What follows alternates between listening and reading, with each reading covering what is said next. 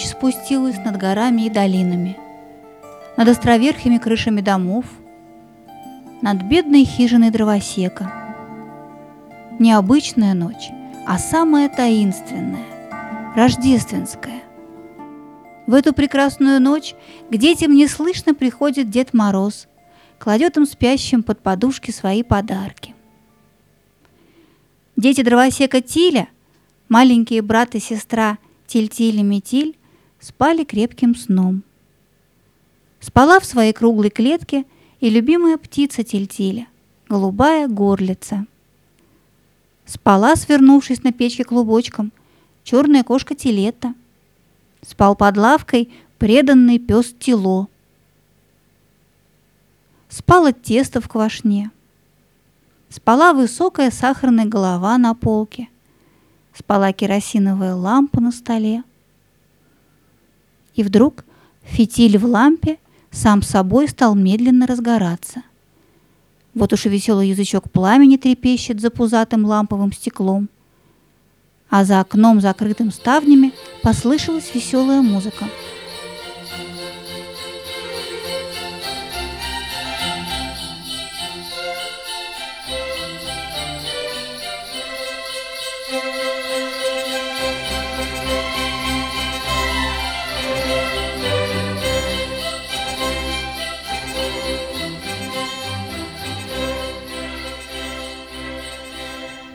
Тильтиль и Метиль проснулись и бросились к окну. Как удивительно было на улице. К богатому дому напротив подъезжали запряженные белыми конями кареты. Из них выпархивали нарядные мальчики и девочки. Они бежали в дом, где уже ждала их сверкающая рождественская елка, а стол был уставлен блюдами с восхитительными пирожками и удивительными пирожными. Ни разу в жизни Тильтиль и Метиль не пробовали таких лакомых угощений, даже вкуса их не знали. А богатые мальчики и девочки, вы только подумайте, не спешили наброситься на еду, съесть эти чудесные пирожные, насладиться этими необыкновенными пирожками. Ну, конечно, они ведь могут есть такие вкусности каждый день. Но Тильтиль и Метиль тоже могут есть сколько угодно пирожков и пирожных только воображаемых. Я съела уже 12 пирожных. А я, я четыре раза по 12. Как вкусно! Как вкусно, как вкусно. Вот и к ним пришло Рождество. И не воображаемое, а самое настоящее. Потому что веселье-то их было вовсе не придуманное. Взявшись за руки, Тильтиль и Метиль радостно запрыгали по комнате. Вместе с ними приплясывал огонек в керосиновой лампе, ухало тесто в квашне – Плескалось молоко в кувшине, поскрипывала сахарная голова на полке. Ой, кто это? Отец. Перед ними стояла крохотная старушонка в зеленом платье и красном чепце. Ух, страшна она была, горбатая, одноглазая, хромая, нос крючком. А голос какой хриплый и ворчливый. Нет ли у вас дети синей птицы? Тильтиль -тиль сразу взглянул на горлицу. Как? Отдать ее этой страшной старушонке? Ни за что. Твоя птица мне не нужна. Она не синяя и не спасет мою умирающую внучку. Она больна? Что с ней? Не знаю, но ей хочется быть счастливой а счастье приносит синяя птица. Мы, феи, это знаем. Какая же она фея? Старая, некрасивая? Феи прекрасные и таинственные. А эта старушонка похожа на их бедную соседку, тетушку Берленга. Да, я фея Берилюна, и очень прошу вас, нет, приказываю пойти за синей птицей. Только дети и лишь в рождественскую ночь могут поймать ее. Тильтиль и Метиль смотрели на две седые прядки волос, выбившихся из-под чепца. и никак не могли поверить, что перед ними фея.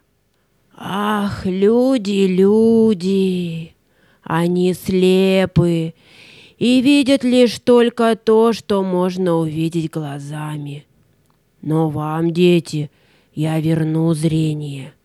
Вот, смотрите. И она вынула из кармана фартука маленькую зеленую шапочку с блестящей, сверкающей пряжкой, пуговицей. Это алмаз. Стоит надеть шапочку на голову, повернуть алмаз справа налево, и вы прозреете. Станете видеть то, что обычно скрыто от глаз. Души людей и вещей. Надень эту шапочку, Тиль-Тиль. Она поможет отыскать синюю птицу. Мы найдем ее. Обязательно найдем. Но вам придется обойти весь свет. А может быть, и заглянуть в прошлое и будущее. И все пешком. Тут бы пригодился ковер-самолет. Да я куда-то задевала ключ от сундука, где он хранится. И фея протянула Тильтилю зеленую шапочку. Он надел ее, осторожно повернул алмаз и...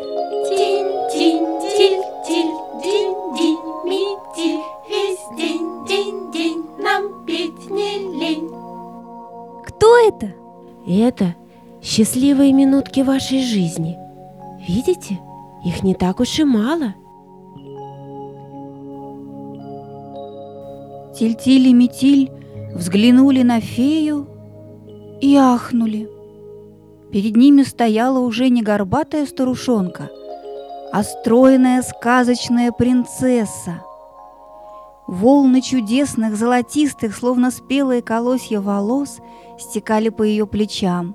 Небесно-голубые глаза излучали ясный свет, а улыбка, нежная, ласковая, навевала покой и радость. Ну что, нравлюсь я вам? Еще как! В этот момент из квашни показалась голова, похожая на горбушку круглого каравая.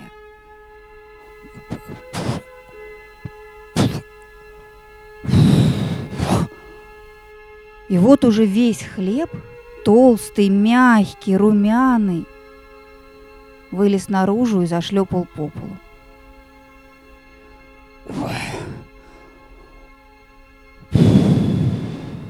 Ну и теснотища в этой квашне. Все бока подмял.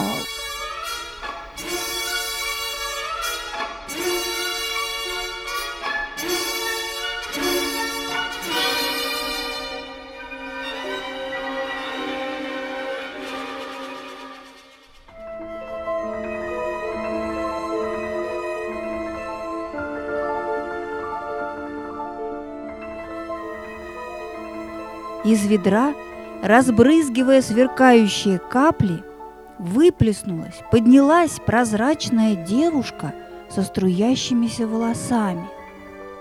Вода! Вода! Держитесь от меня подальше! Закричал ей огонь, который только что вылез из очага. Его алый плащ взметнулся, а горящие глаза сердито засверкали. Тильтиль и Метиль с изумлением оглядывали свою ожившую, заговорившую комнату.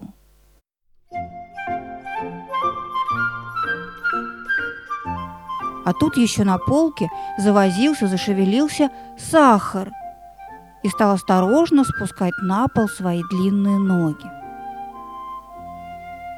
И вот уж он стоит перед ними, преломившись в поклоне. Барышня, не желаете ли отведать леденцов? Не успела Метиль ответить, как сахар, о ужас, с хрустом отломил свой палец. Не волнуйтесь, я же сахар. И пальцы мои леденцовые. А на месте того вырос новый. Полюбуйтесь. И он, сладко улыбаясь, протянул детям целый пучок леденцов. В этот момент вода взмахнула рукавом, брызги веером разлетелись по комнате, попали на плащ огня, и он злобно зашипел. Из угла раздался вкрадчивый голосок кошки Телетты. Мяу. Ах, миленькая, я вас так люблю, так обожаю. Врешь! Знаем мы вас, кошек! Лукавицы! Это мы, собаки, преданы хозяевам! Не ссориться.